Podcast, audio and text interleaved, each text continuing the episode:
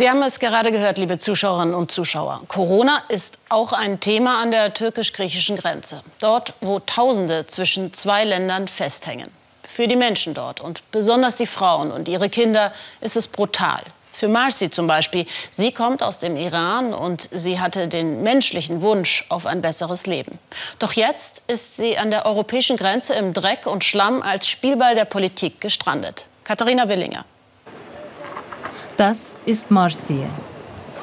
Ihre drei Jahre alte Tochter Sarah soll gleich ins Krankenhaus gebracht werden. Sie hat hohes Fieber.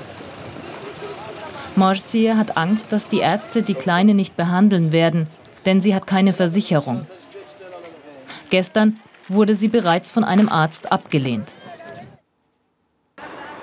Einige Stunden früher. Am Busbahnhof der türkischen Grenzstadt Edirne. Hunderte Menschen sind hier gestrandet nach dem erfolglosen Versuch, nach Griechenland zu gelangen. Hier treffen wir auch Marcie zum ersten Mal. Seit fünf Tagen harrt sie hier aus, erzählt sie. Wir sind hier vor allem Familien und alle ratlos, was wir nun machen sollen mit den Kindern. Die Situation ist wirklich furchtbar. Wir brauchen alle Hilfe.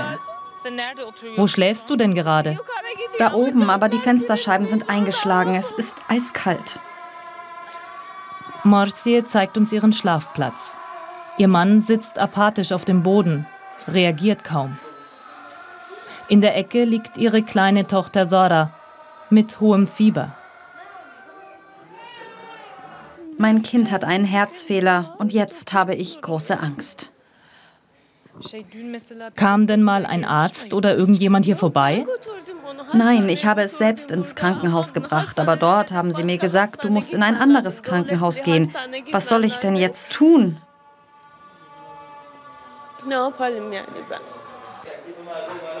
Der jungen Mutter bleibt nichts anderes übrig, als zu warten. Marcie stammt aus dem Iran. Vor einigen Jahren floh sie in die Türkei, doch sie fand keine Arbeit, habe hier keine Perspektive, sagt sie. Als sie im türkischen Fernsehen sah, die Tore in die EU seien geöffnet, stieg sie mit ihrer Familie in den nächsten Bus in Richtung Grenze. Eine junge Afghanin erzählt, sie sei von den türkischen Behörden sogar dazu aufgefordert worden, das Land zu verlassen. Wir haben die Nachrichten im Internet gelesen, dann sind wir auf die türkische Ausländerbehörde. Dort haben sie uns gesagt, ja, die Grenzen sind auf und ihr müsst nun gehen. Sie haben uns das genau so gesagt. Das hören wir auch von anderen Frauen hier. Einige erzählen uns außerdem, dass sie es nach Griechenland geschafft hätten, wie diese junge Afghanin, die hochschwanger ist. Dort sei sie von griechischer Polizei festgenommen worden, sagt sie. Wir mussten unsere Sachen abgeben und ein kleines weißes Auto hat uns zurück an die Grenze gefahren. Dort haben sie uns gesagt, jetzt lauft ihr wieder zurück in die Türkei über den Stacheldraht.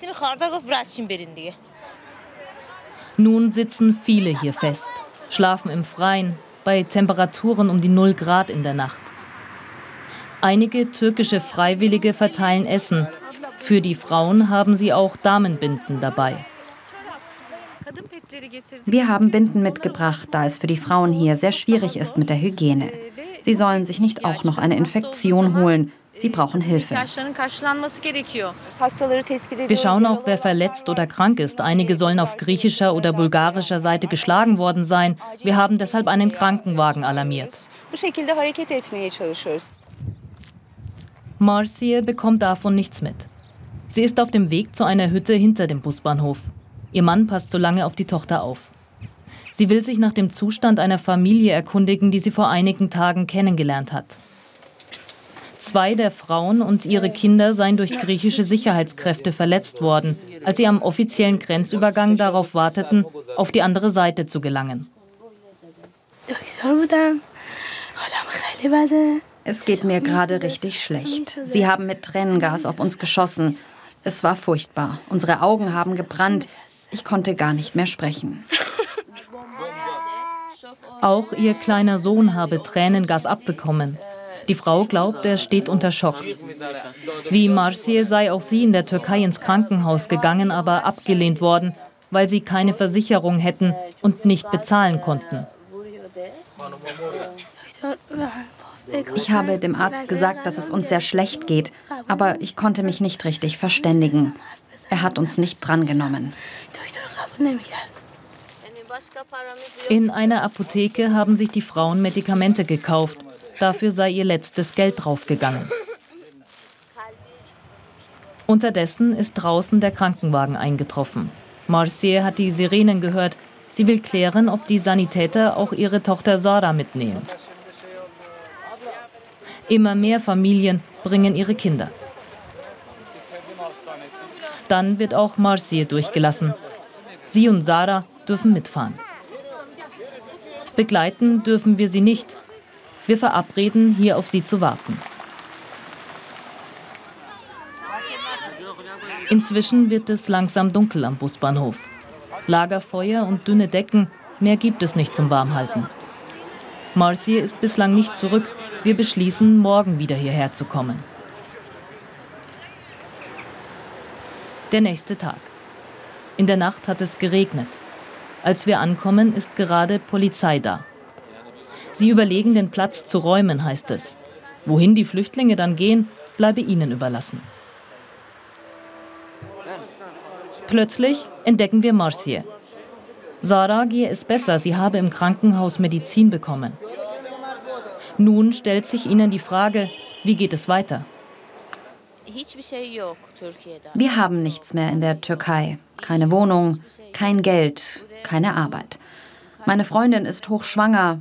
Vielleicht kommt ihr Kind heute oder morgen.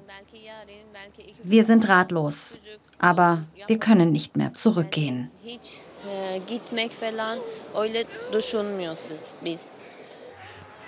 So beschließt die Familie von Marcier erst einmal weiter hier am Busbahnhof zu warten.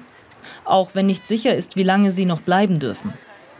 Ihr und vielen anderen Frauen ist längst klar, sie sind zum Spielball der internationalen Politik geworden, die weiter zuschaut, statt zu handeln.